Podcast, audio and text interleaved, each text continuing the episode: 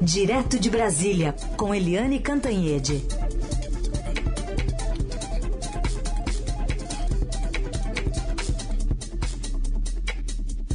Oi, Eliane, bom dia. Bom dia, Heisen, bom dia, ouvintes.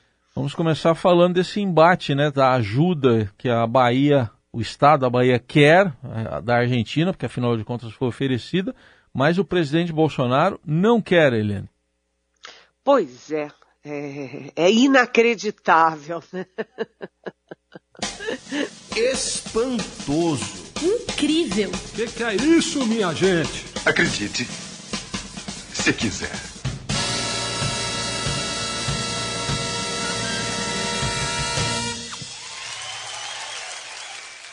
É isso aí, Heisen. Acredite se quiser. Por que, que o presidente Jair Bolsonaro precisava ter rechaçado o ajuda da Argentina, dos nossos irmãos argentinos, nossos vizinhos, nossos parceiros da Argentina. Eles queriam mandar 10 é, capacetes brancos que são especialistas exatamente nesse tipo de calamidade, tem é, experiência psicossocial, tem experiência de como ter esse primeiro olhar, esse primeiro approach para as pessoas que estão, é, são as vítimas dessa tragédia toda. Por que, que o presidente tinha que fazer uma coisa dessas?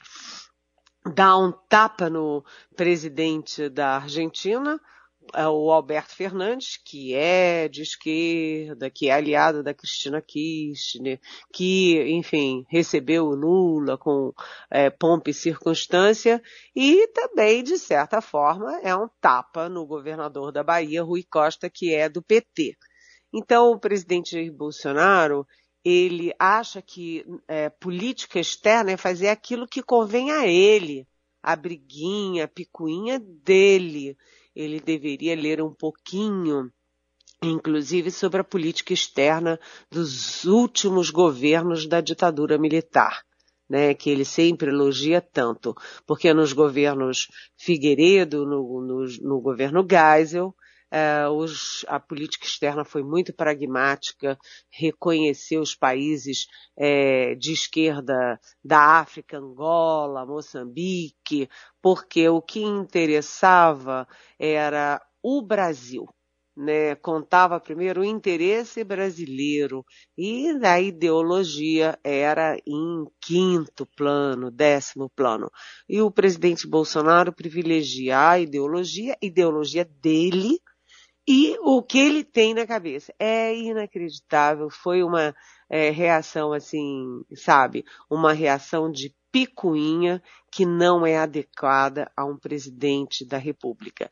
E aí o Bolsonaro diz que não quer é, a ajuda é, da Argentina e o governador Rui Costa diz que quer sim e que vai receber diretamente. Aí o Bolsonaro faz a tréplica dizendo que não, que não pode ter ajuda passando por cima dele, que tem que ajuda de outro país só diretamente via governo federal. Ou seja, em vez do Bolsonaro estar tá integrado na discussão sobre aquelas 100 mil famílias, 100 mil pessoas desabrigadas, desalojadas, um estado inteiro debaixo d'água, as estradas cortadas, a comunicação interrompida. Em vez disso, o Bolsonaro está se dedicando a picuinhas, pequenez política.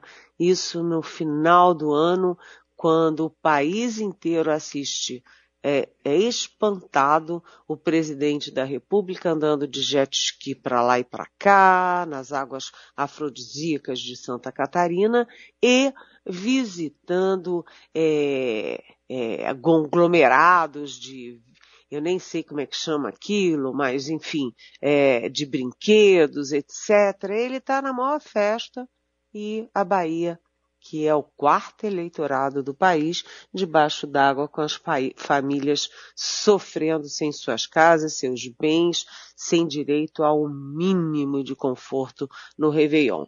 Tudo é isso, é, sinceramente, é lamentável, lamentável. E para concluir, o presidente Bolsonaro rejeitou a ajuda da Argentina, nosso irmão da Argentina, e aceitou a do Japão, do distante Japão. Ou seja, ele quis ratificar que é uma picuinha pessoal. Não se faz política externa na base da conveniência, das crenças e das picuinhas pessoais. Heisen. Muito bem. Helene, aproveitando a deixa aí que você nos dá do, do, presidente Bolsonaro, o Marcos Muniz, nosso ouvinte, quer saber do vice, o Mourão. Por onde anda o vice? Está perguntando o Marcos Muniz. Oi, Marcos. Bom dia, bem-vindo, feliz ano para você.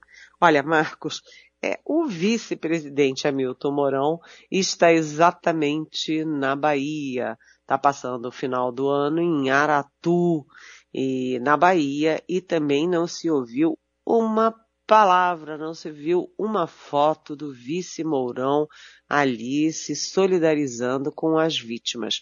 Mas aí eu até posso de, tentar defender, né, se é defensável o vice Mourão, é, ele não tem nenhuma ingerência nisso, ele não tem caneta, ele não tem é, poder de, de, liberar recursos, ele não pode fazer uma reunião é, dos ministros para decidir nada.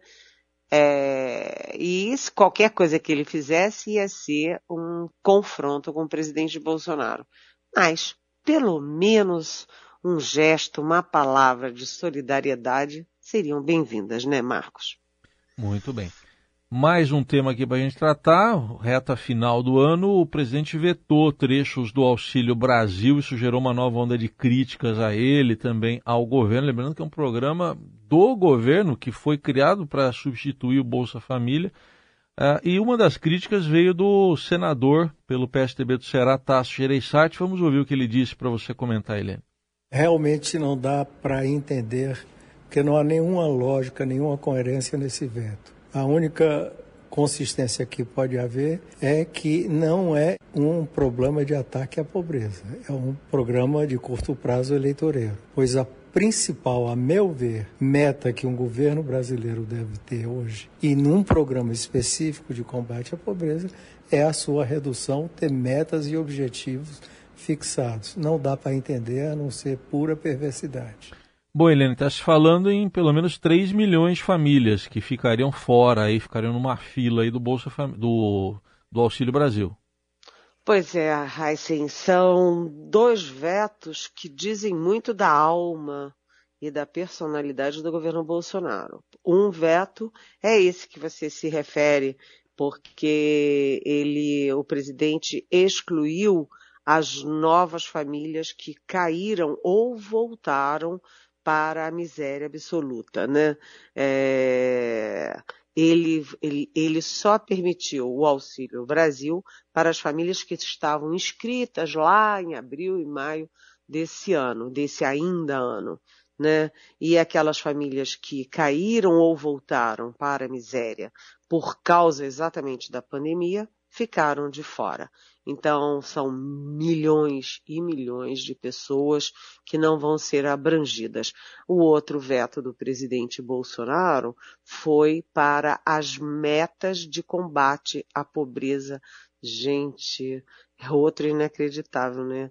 Você vetar as metas de combate à pobreza, alegando que não tem dinheiro, se tem 16,5 bilhões para o orçamento secreto, se tem quase 5 bilhões para é, fundo eleitoral. Né? E aí eu lembro que o presidente Bolsonaro, aspas, ripou o diretor do Instituto de Patrimônio Histórico e Cultural, o IFAM, ripou o, a cúpula do Inmetro e ripou a, o escolhido para o Tribunal Superior do Trabalho porque dizia que eles não iam fazer o jogo do capital, o jogo das empresas, o jogo dos endinheirados.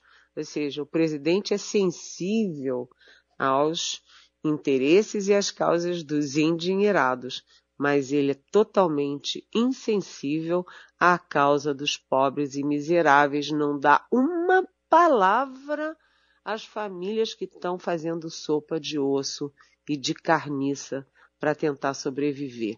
E aí vem o senador Tasso Gereissati com a sua longa carreira política, ex-governador é, do Ceará, senador, ex-presidente nacional do PSDB, e diz que isso é perversidade. Bem, é uma palavra que fica no fim deste ano de 2021. Análise política direto de Brasília com Eliane Cantanhede. Eliane, ontem o ministro da Educação, Milton Ribeiro, vetou a exigência, a possibilidade de exigência da, de comprovante de vacinação em universidades federais, mas já está sendo rechaçado por reitores, pela UNE, a União Nacional dos Estudantes, e por dois partidos, o PSOL e a Rede, que vão ao STF. É, e ele é o terceiro, uh, o terceiro, primeiro escalão do governo a fazer isso. Porque eu lembro que o Mário Frias, que é secretário de Cultura, aquele que adora armas e tal, e que briga com todo mundo, é, ele também proibiu a exigência de vacinação nos prédios, de, enfim, nos museus, enfim, nos é, teatros que são da Secretaria de Cultura. Depois, o ministro Onix Lorenzoni, aquele que pula de galho em galho, galho em galho, mas neste momento é ministro do Trabalho, ele também fez uma portaria proibindo as empresas de exigir a vacinação para contratar, para ameaçar de demissão e para demissão. Não pode. Né? E isso foi parar no Supremo Tribunal Federal, né, que vai analisar se pode, se não pode uma coisa dessas. E agora vem o Milton Ribeiro. Eu achei curioso, sabe, Heisen, porque eu vi a imagem é, do, do, Milton Ribeiro na televisão e fiquei pensando, olha, todo mundo que está vendo esse homem está dizendo, é, quem é esse? Esse cara aí é que é o ministro da Educação? Porque durante toda essa pandemia, que atingiu duramente as escolas, aos alunos, aos professores, aos funcionários, né, os alunos pobres sem ter como ter aula, porque não tem internet, não tem computador, não tem é, celular, enfim, a gente não viu uma palavra desse sujeito. E a primeira entrevista que esse Milton Ribeiro deu foi ao Estadão, dizendo que os jovens gays são fruto de famílias desajustadas, sabe? Contrariando a ciência no mundo inteiro sabe? E agora vem ele com essa, ou seja, ele não aparece para organizar a volta às aulas, ele não, é, não aparece para orientar professores e alunos, ele não aparece para é, dar boas notícias às universidades, né? Ele assiste calado ao corte de verbas é, do, do do, da CAPES, a debandada da CAPES, a debandada do INEP, mas aparece proibindo a exigência de vacinação. Ou seja, ele, assim como o Nix Lorenzoni, assim como é, esse Mário Frias, essa gente toda e o próprio Marcelo Queiroga, eles só estão preocupados em uma coisa, fazer uhum. o que seu mestre mandar. A máxima do Eduardo Pazuello, general da ativa que foi ministro da Saúde, prevalece no governo. Um manda e todos eles obedecem, correndo. E o passaporte da vacinação é uma exigência legítima e fere a autonomia, e proibir isso fere a autonomia das universidades. Ou seja, mais uma judicialização, mais uma encrenca para o Supremo Tribunal Federal enfrentar no ano de 2022. Falando nele, né, Eliane, que vem então 2022, está indo tarde 2021, mas pelo menos, né, apesar de tudo que a gente viu de triste, é, tanta morte, né? mais 619 mil mortes, também foi o ano da vacina, né? É, exatamente. Você sabe, Heisen, é, que a minha coluna de hoje no Estadão é dizendo exatamente isso. É, nós estamos desesperados para 2021 acabar. mas estamos apavorados com o começo de 2022. O que, que vem por aí? Mas, como tudo na vida, tem boas, más notícias e boas notícias. E a boa notícia é que realmente o Brasil avançou muito na vacinação. Já somos mais de 67% da população é, vacinados com a, as duas doses ou com a, daquela dose única da Janssen, né? E é por isso que a Omicron chega no Brasil e as pessoas estão, a contaminação está aumentando muito rápido, mas as pessoas estão com sintomas muito leves. Dor de cabeça, dor de garganta, um pouco de febre, mas não estão lotando os hospitais, não estão morrendo por causa das vacinas.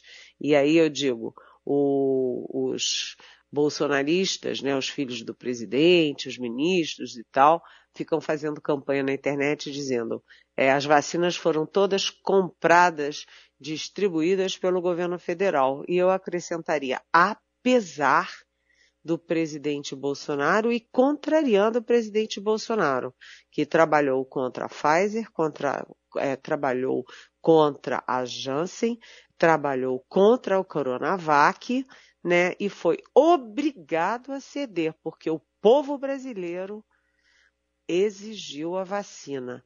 Então, a vacina está aí, a vacina se mostra é, eficaz, salva vidas, diminui os sintomas e é importantíssima. Mas a gente chega no final do ano com o ministro da Saúde, o presidente Bolsonaro, guerreando contra a última fase da vacinação, que é a vacinação de 5 a 11 anos.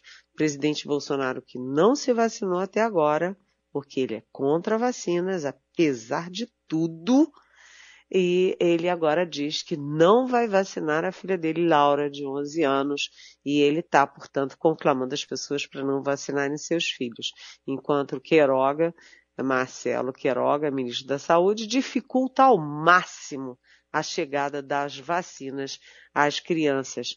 Essa vacina que é autorizada pela Anvisa e que já é aplicada em mais de 40 países. Essa vacinação é importantíssima para é, interromper o ciclo de transmissão e para proteger as crianças e para garantir a volta às aulas. Mas você vê o ministro da Saúde é, prorroga, dia, dificulta ao máximo, enquanto o ministro da Educação proíbe a exigência de vacina nas escolas é outra coisa inacreditável. Mas 2022 vai chegando com a população vacinada, com muita esperança, com a perspectiva de que tenhamos mais saúde, tenhamos mais alegria, tenhamos mais bom senso, tenhamos menos miséria, menos inflação e que